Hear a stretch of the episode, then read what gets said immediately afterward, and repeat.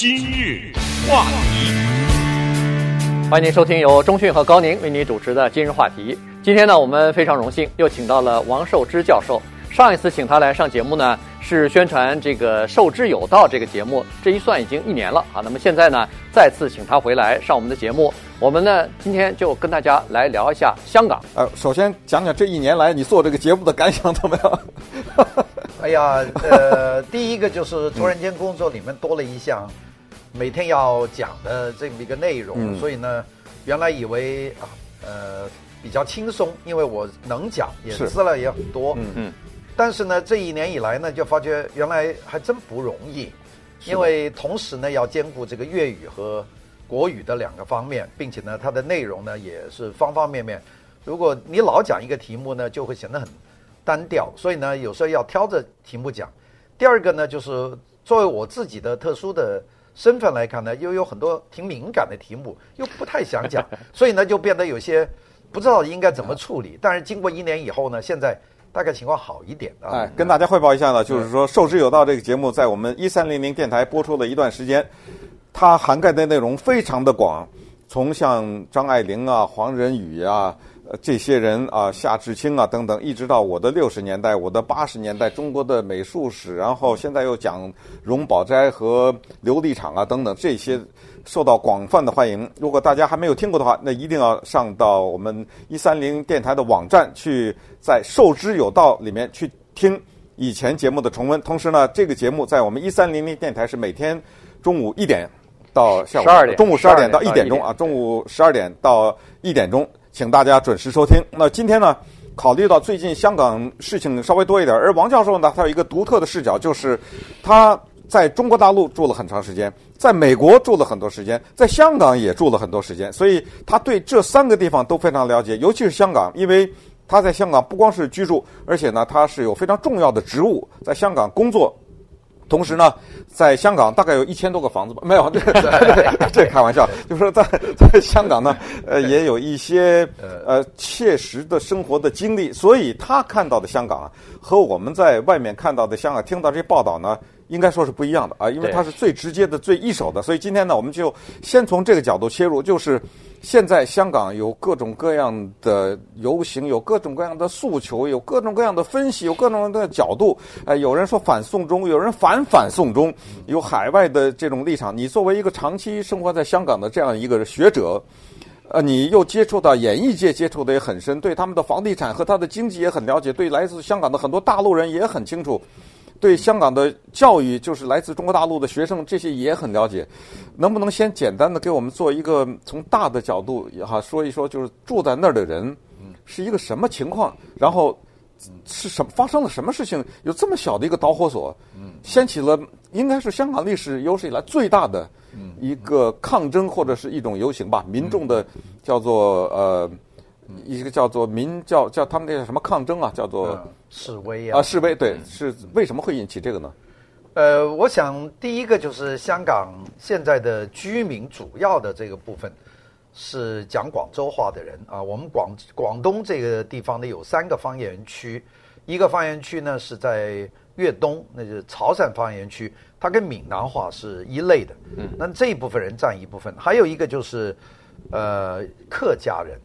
第三种人呢，就最多的就是我们这种人，就讲白话的。广东人不叫广东话，叫白话，也就是我们说的粤语。那么香港呢，开埠的时间很晚，一八四一年才签订了条约。当时香港的人数呢，大概是几千人，就是有几个渔村，当然也有一点有一些小镇。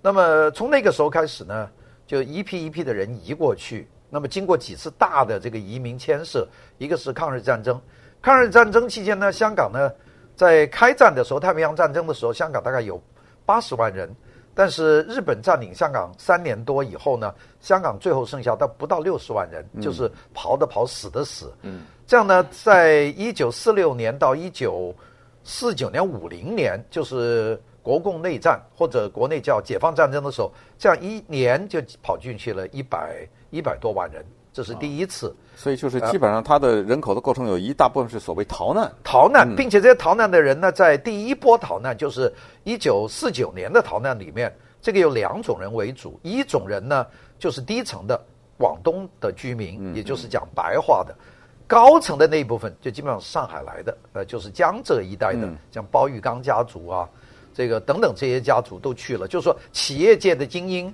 文化界的精英，像邵逸夫啊，这些都是从上海来的。所以当时香港呢是有两股人，一股就是上海人，他是这个中产阶级往上，然后就下层的苦力，就是讲白话的人。我们看有一个电影，就是王家卫导演的那个叫做《花样年华》，嗯，里面张曼玉她扮演那个角色，嗯，他们都讲上海话的。大家有没有注意那个包租婆也讲上海话的？就那个时候占很大一个比例。如果大家看看李安那个《色戒》，里面那一桌子打麻将的都在上海。那都是讲上海话的为主啊。顺便说一下，我最近刚看了一个许鞍华的新电影，叫做《明月几时有》。明月几时有？这个你可能还没看吧？还没看。挺新的一个电影，他是讲当时一些作家，包括茅盾啊什么这些人，他们躲到香港去，然后最后有一个，因为在抗日嘛，所以他们大逃亡的。这么一个故事，中间当然也有些爱情故事啊，等等。是是，好。当时很多，当时很多文化人其实都跑到香港去了。文化人在香港呢，它是两波的。第一波呢，就是抗战结束以后，这个时候是最多的一个时候。嗯。因为那个时候呢，这个国共内战打起来以后，大陆的有很多文化人觉得大陆不知道怎么样，那么也有一部分人不愿意去台湾，那么就到了香港。所以香港当时成立了一个非常重要的一个。一个学校叫新亚书院啊，在九龙新亚书院，在这个新亚书院里面集中的很多很大的文人啊，我们这里讲很多历史学家呀，还有这些研究古典的，在那里培养了很多人。我我曾经讲过于。余英时先生啊，就是在那个地方毕业的，要学到他的精髓，然后再转到美国来。所以香港呢，有一帮很棒的文化人，包括饶仲颐啊，就是今年才去世的啊，今年去世的。有一个学院，他的学院，这国学家都都在香港。这是一批，这是第二次的一次到香港，这个文化人或人比较多的，就是一九六零年到一九六三年的三年灾害。嗯，这个时候呢，偷渡过去很多。因为当时大陆的这个粮荒很严重，在一九六二年曾经有过一个月，香港政府是取消边界，就随便走过去。哦，那这样一下不得了，对，一个月，这个历史要一开头就没完没了。那稍待一会儿呢，我们还是 把这个历史拉到现在来。好，稍待会儿我们来再继续听王教授啊，来自于香港的王教授来讲一讲香港现在的情况。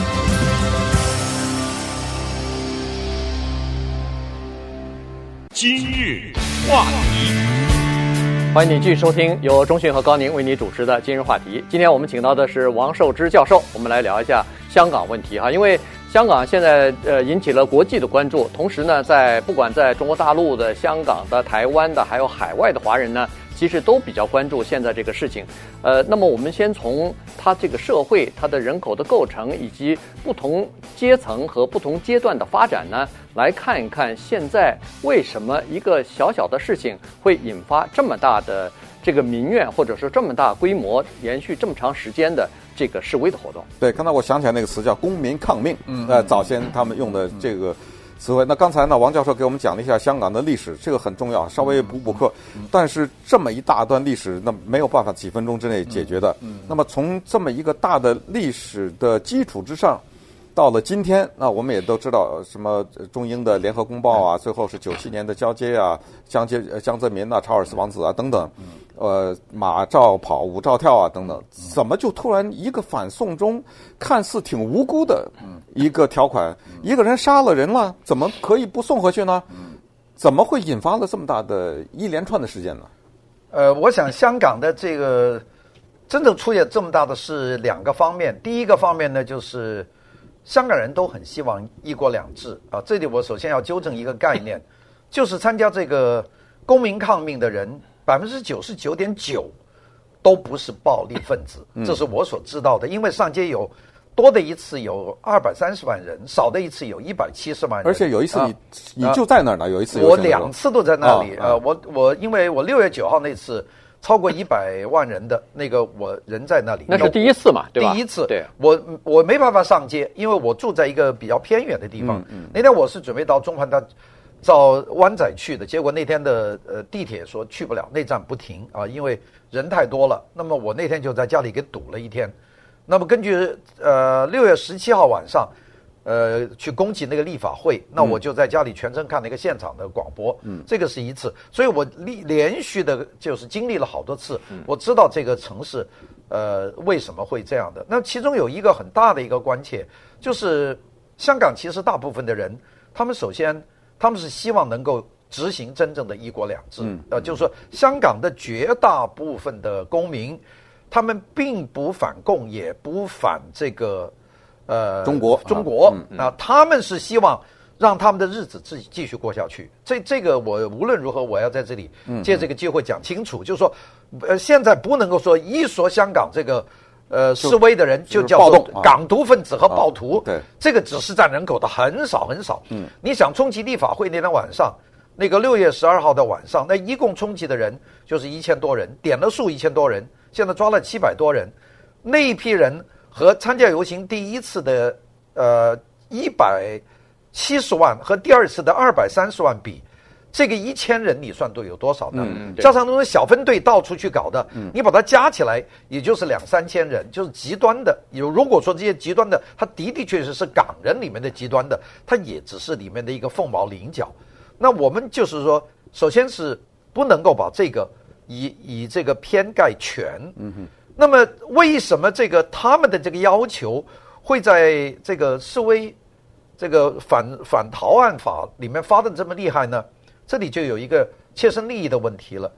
短期的来说，就是所有的香港人到大陆去，他们都会要按照大陆的规矩办事，因为比方大陆去投资，大陆有很多潜规则，那你给我多少回扣，我就给你开这个厂，每个人都有。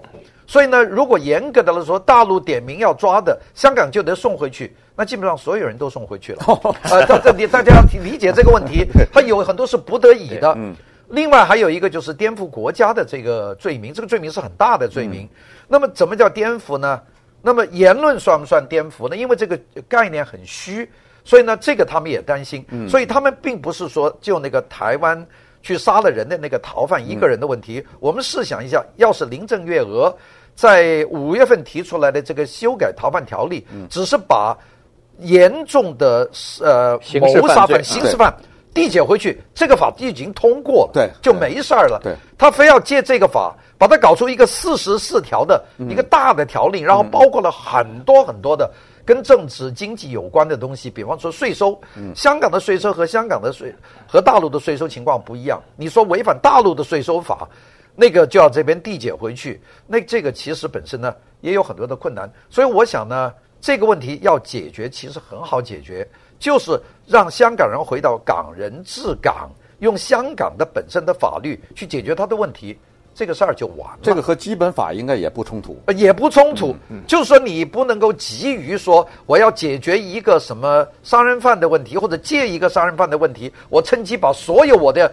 这个我要抓的人的要求都都把它放过去，那这个事情香港人他首先觉得自身不保。我我觉得很明显的一点，我感觉跟香港人聊天的时候，他们觉得，呃，就要抓我。我认识一个做这个。也是做 talk show 的一个人，他说：“那恐怕第一个抓就我，甚至有人说第一个抓就是李嘉诚吧。” 哦，就是说，呃，香港的十大富翁基本上都给都得给抓，因为要是按照大陆的这个税收啊，或者按照这些，这基本上都都都有事儿。在中国大陆做过生意的人啊，做过生意的也一无幸免。所以呢，我我其实有一个很很强烈的感觉，当时他们去示威的时候是个和平示威，那个六月九号，但是呢，有去了那么多人，我去看了一下。基本上很多都是公务员呐、啊、中年人呐、啊、职业人士和那个早年的那个反二十三条还是年轻人下层为主，情况不太一样。嗯，就说明很多人的心声是怕出事。嗯，因为他觉得这次我们再不抗议，我们大概就以后就都都抓回去了。嗯，对对。所以这个是有危机意识了。呃，我我想这是一个呃表面的一个冲突，内部的冲突那就是香港这些年由于大陆的急剧的发展。香港有很多很重要的这个经济的，它的优势已经没有了，加上香港政府呢又没有能够解决民生的问题，特别是住房问题没有解决，那么在这种情况下呢，对政府的怨气很大，这种怨气呢积累了大概有好多年了。那么当然，他也大陆人原来到香港来是一种仰视的眼光啊，叫呃，这这发达地区，就是我们八十年代去，现在到香港老进城了嘛？啊，现在到到大香港人到，呃，大陆人到香港去呢，是种俯视的眼光，嗯，就是你们的穷啊，我们的水都是我们给你们喝的，我们东江水没有我们你就死定了，都这个调调。那么这个香港人心里觉得是很不舒服的。对，你提到这两个，我觉得我我一定要了解。一个就是你刚才提到李嘉诚啊，因为我们一直听说香港有所谓几大家族的问题，还有一个就是说大陆人和香港人的问题。所以稍待会儿呢，我们回来就听王教授来给我们解释一下，从这两个角度，从一个香港的经济的角度和大陆经济的角度，再看一看香港目前的情况。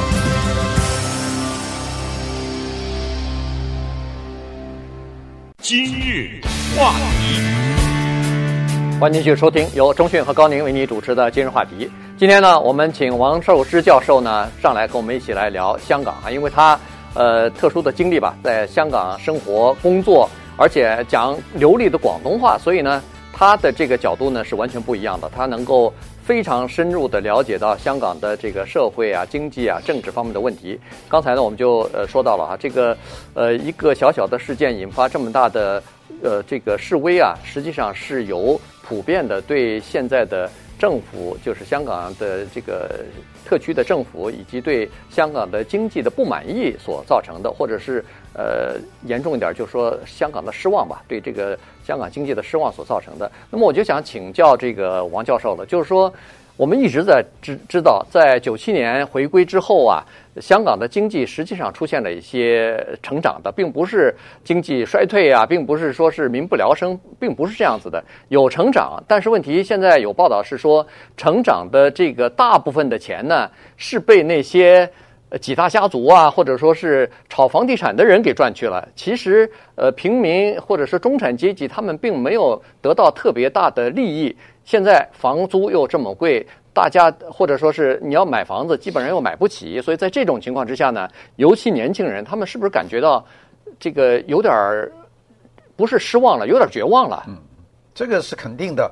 那个这个整个政策来说，我们讲两个方面，一个香港的大家族，大家族发财，控制了香港的房地产和香港的经济，这一点是是肯定的。但是呢，其实有很多的国家大家族也起这个举足轻重的作用。但是在那些地方，比方说新加坡，也有很多很大的富豪，他们也在新加坡的国民经济里面占有了很大的份额。但新加坡没有出现这种大规模的抗争。这个主要问题就是政府要起作用。香港的住房问题是英国政府留下来的，因为因为政英国政府到了六十年代以前，英国政府也没有解决这个住房问题。当时他们住的是那种，呃木寮屋，就是在山坡上用那种铁皮板搭的屋，呃，发生过几次大火。大家如果记得看这个成龙的这个有些电影里面，就在那木屋里面打仗，那些屋就是一张皮纸皮一样的，那就是香港原来的这个住房的，就是又没有自来水又没有电，经常着大火。到了一九六七年、六八年，香港出现了一次大暴动，那个时候是受中国的文化大革命影响，香港的那些左派。就起来运动，那个运动搞得很很厉害，呃，有人放炸弹炸死了路人。那次就是这个六八年的运动。从那个以后呢，这个英国政府呢就出了几条法，一条法呢就是这个防暴动法。那么现在援引的也是那条法。但第二方面呢，英国政府开始大规模改进民生，就做了这个叫廉价租屋，美国叫 Low Income Housing Project，就做那个比较小的单位，让居民去住。但是供应量呢就非常的少。就说你必须抽签，所以呢，香港政府如果按照英国人的六八年以后的这个廉廉居屋的这个方法一直推广下去，让香港所有的人都住在政府的这个廉居屋里面，这个问题就没有问题了。但香港没有做下去。新加坡现在就是用这种办法，就是用办法。新加坡的方法是最好了。所有的人，当你一开始工作，你的工资有百分之二十五是必须存在新加坡政府的一个账号上面。嗯，当你结婚的时候。你就可以把你两夫妇存的这个基金就作为 down payment 就付了，然后呢，你们的工资就每个月去付这个 mortgage。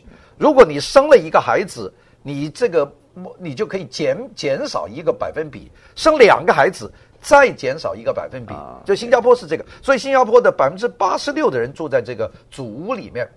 香港没有走这一套，就是因为香港和新加坡不同，因为新加坡是个独立的国家，它有个强有力的领导人李光耀，他就坚决执行，他认为没没有居房的话，这个国家要乱。嗯，当然他也实行了严格的这个种族搭配，就是华人、马来人和印度人百分之多，每个社区不能超过一个数，就不会使某个地方变成 ghetto，就是某一个种族的人多。香港完全没有这个政策，也可能英国人不在乎。那么，如果香港回归以后九七年，这个香港政府在几任的这个香港特首情况下，能够学习新加坡的这个方法，那居屋的问题也就解决了。嗯，那现在有个很大的问题，就是说房地产的导板是控制这个房屋，这个固然有一定的道理，但是政府不作为是问题的主要。我倒不认为是这几个大富翁的问题。大他如果政像政府不断的提供这个廉价租。这个住屋的话，房地产做赚他的钱，他赚中产阶级以上买屋的钱，那剩下那一部分不够钱住的，那就住政府的廉价。对，香港做了一部分，但是数量很少。到现在为止呢，他们说没有地了。其实香港根本就有地。第一个，香港从来不怎么填海，就做赤拉角机场的时候填了一部分海。现在的大屿山计划说要填海，环保环保人士也在反对。其实新加坡自从建立国以后，新加坡就开始填海。从这个一九六五年和马来西亚分裂变成新加坡共和国的时候，新加坡填海的量已经是新加坡整个国土面积的百分之呃呃百分之十二啊，就是它已经填填出了一个 呃百分之十二。嗯，香港是有足够的海域可以填海的。如果香港从一九七十年代或者回归以后，九九七年以后就开始填海。这个填海沉积十年，有九七年填，就零七年就可以用了。啊，那么香港的住房问题会大规模的缓解。但是到现在为止，政府没有拿出一个。当然，有些人说政府官商勾结，让房地产商赚钱，就不不去开发这个中地呀、啊，呃，这个就就保护他那个保护他的利益啊，房价。这个呢？我没有一个呃一个足够的证据，但是呢，呃，可以说是有可能性的，呃，就是说这个政府保护大资产阶级的利益，这是有可能性的。但是现在的问题症结就包括香港的这些示威的症结，那首先就是居住成本太高，特别是这个房屋太贵，所以年轻人有些绝望啊。那我再想问一下，年轻人现在一般大学生毕业以后在香港，他们的收入是什么情况？大概三到五万港币一个月，这个水准。呃，也就是换算成，因为除以七点八九吧，七七点八吧，现在七点八八点多啊啊啊，那就是那不多啊，不多的，对不对？啊？就是他们的，但是两千多块钱吧，啊，两千两千多到三千块钱美元之间，高一点的，比方说你是学电子的，或学什么东西的，或者做呃，特别是经济分析的，可以拿到十万港币一个月，那就十万港币一个月，就是一万多美元吧，也也也不算高。当然也有一些特殊技能的，那可以拿到。那是少数，那是少数了。但是它基本上就是呃两到三千块钱。我估计四万到十万之间是占的人数比较多。对啊，一万多美元呢，在美国还行，但是你不要忘了，在香港一万多美元休想买房子啊。所以这样就引出了我们下一个。那儿的房子，那儿的房子大概都是在百万以上了吧？对，呃，我。我举个例子说，香呃香港一般的区域，一个我们按英尺算，呃五百英尺就是我们的五十，呃五五百英尺啊，五百平是五十平米啊，五十平米就是我们这儿的五百五百尺左右的这样的一套房子，在香港应该是卖到八百万港币，对，就是一百万美元，这个不可思议。那么所以稍待一会儿呢，我们再来请王少教授给我们。从这儿再引申出，因为刚才讲到了他的房地产的问题和经济问题，接下来我们谈谈年轻人的问题，因为游行毕竟是由年轻人、由学生所发起的。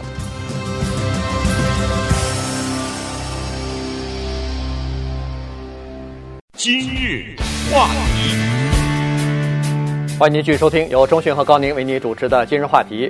王寿之教授呢，今天来跟我们聊一下香港的问题啊，今天聊得非常的爽。那接下来呢？我们还是呃废话少说，呃回到主题，就是香港的年轻人问题。因为现在逐渐的香港的这个示威的活动呢，逐渐的从中年人呃转到年轻人身上来了。现在越来越多的呃这个大专院校的学生啊，你比如说九月九月二号的时候，我看那个香港的有十所大专院校的呃学生会都已经发起说是要罢课了，要开始抗抗争了。所以在这种情况之下，我们就想了解一下。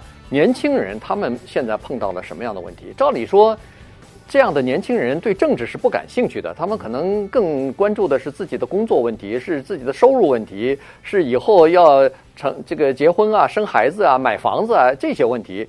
那现在为什么涉涉入到了这个示威游行呢？嗯，这个香港年轻人呢，他有两方面的压力，一个是他的工作的压力，这个压力很直接，因为呃，我们中国大陆的孩子呢。你他的平均结婚年龄，呃，成成家买房子年龄是二十七岁。嗯，中国大陆，香港的平均年龄差不多接近四十岁，三十八岁的样子。就他们晚婚，就是因为生活压力大，并且呢，香港的买第一套房子的年轻人，大概平均年龄三十七岁，结了婚的一对，他们的首付款百分之二十五，不到百分之一是由父母给的。大陆的百分之九十都是父母给的，哦、啊，就是他的这个差太大了。就就美国跟香港很相似，就是父母不会给你。给你资助的，就是你自己干。呃、不，华人会，呃、华人会啊。呃，所以呢，这个呢是我要特别讲的，就是香港它是一个很英国的一个社会，很独立，很独立。就是你十八岁，父母就不管你了，你自己谋生。所以他的有一个很大的一个压力，就是生存的压力。对。而生存压力呢，在以前，在回归以前，香港的经济繁荣，因为中国的很多的对外的东西都要依靠香港，所以给香港创造了大量的机会。所以呢，只要大学毕业。你都能够走上一条比较好的道路，那就是买房也也经受得起，负担得起。现在呢，基本上就是就经受不起了。那这个是他们的，我们叫做呃直接的自身的利益的影响。嗯，他第二个呢，就是他的教育的构成，他的受到思想的影响，他没有大陆的那一套东西，就是那种呃那套。他包括他对战鸦片战争的描述都不一样啊，就是像都不一样啊。对啊，所以这个是就是之前的所所谓爱国教育，不是也是闹一个游行吗？啊？他没有这个。第二个呢，他们是以英语教学为主的，啊，就包括学中文系，中香港大学、香港中文大学，它是用英语上的，呃，就是说，呃，中文只是占一个部分，所有的人的英文水准都相当高。就是我见到的，就是呃，就一般家卖菜的都会讲几句英文。呃，我在香港的这个水费单、电电呃用电的单和煤气单都是英文写的，没有中文。哦。所以我当时当站当当时请了一个阿姨，阿姨就连费都不能给我交啊，因为全部是英文的。因为因为这个跟香港的这个历史有关系吧？英国三百三百多年，并且是。很漂亮的英文，是英式的英文，而不是美国这种很直白的英文，挺绕的。就我就选一个煤气单写的那么绕，呃，我我觉得这个这个非得我们这种人才能看得懂，其实是很。很就是他有一个一百多，所以这些青年人的教育呢，它就是一套呃很英国式的教育。那么在这个教育里面呢，它又发生了很多这个变化。比方说，现在说要把国语普通话作为他们的这个第一语言，这个事情反弹蛮大的。那么反弹很大。第一个，我英语也不能用了，的英语学校很多要改成。这个讲中文的学校，而改中文学校不是讲粤语，而是讲国语。嗯嗯。所以他们本身觉得他们的母母语，什么叫 mother tongue？嗯，对对。呃，那这个受到了很大的影响，所以他们本身呢就有一种，呃，他没有接受到大陆的教育，他接受的主要是英国体系的教育，但是呢又不是很完善的教育啊，就是说他是呃，然后呢，所以国学是。不深的，香港曾经国学很深呐、啊，啊、就是我们讲上一代呀、啊，对，那个国学很深，到现在呢，国学也不深，他的西学呢也是很很也是肤浅的，要很肤浅的，所以呢，他们更这种情况下，青年人更加在乎于的是我们的 immediate 嗯。Interest，嗯就是我的眼前的利益，眼前的利益，嗯、他们看得很重。对，那么在这种情况下，所有和眼前利益会产生冲突的东西，他们就会很担心。嗯、所以你说。反逃犯条例就把所有的有言论上反对大陆的人都要递解回去，嗯，而他们一听到这个慌了，害怕啊、呃，害怕了。那这我们天天在骂，对，那不那就不叫就 是颠覆国家罪。他们所以你这个，他们就有一种，其实你看他们很强硬，在那里钉石头啊，呃，砸警局啊。其实我觉得年轻人心里有一种恐慌，嗯，就是有一种，我感觉到他们心里有一种恐惧，就是我们此时不去站出来为自己。我们未来就没自己了，大概是这么一种、嗯、这种东西，嗯、就跟他的整个教育的这个背景有关系。对这一点，从另外一个角度也可以看出来，就是他们自从一九八九年六四以后，是年年六四有纪念活动，是几乎是就是全世界唯一的一个这样。然后之前有个三十周年有一个大型的这个，是年年有有这种抗议。所以香港我觉得他们这种意识很香港人呢是一个非常爱中国的一个地方。我认识的很多香港人都这样告诉我。呃因为在汶川大地震，香港一个城市捐出去的钱是二百七十七亿，这个是超过中国的任何一笔博物馆，是香港老百姓一分一分的扣出去的。嗯，以后中国大陆水灾什么东西，香港人捐款也是在全国第一的，超过什么阿里巴巴等等这些捐款，没有一个企业会就超过百亿的捐款。香港经常破百亿，所以你不能说香港人不爱国，嗯，他们都认为自己是中国人。嗯，这个黄沾写的歌《一颗中国心》啊，对对对什么东西都都是他都认为是中国人，但是，呃，你既然说好了一国两制五十年，嗯，你就遵守这个。遵守这个就完了。对其实他们要求并不多，对，千万不要认为所有人都希望香港独立，绝大部分人不是希望希望香港独立的，他们是希望香港就这个样子。谢谢再过二十八年，谢谢谢谢王教授。呃，实际上谢谢你有没有感觉根本不够时间？对所以没关系，王因为王教授奔波于两岸之间，等下次来的时候我们再找王教授好好聊一聊。谢谢。谢谢。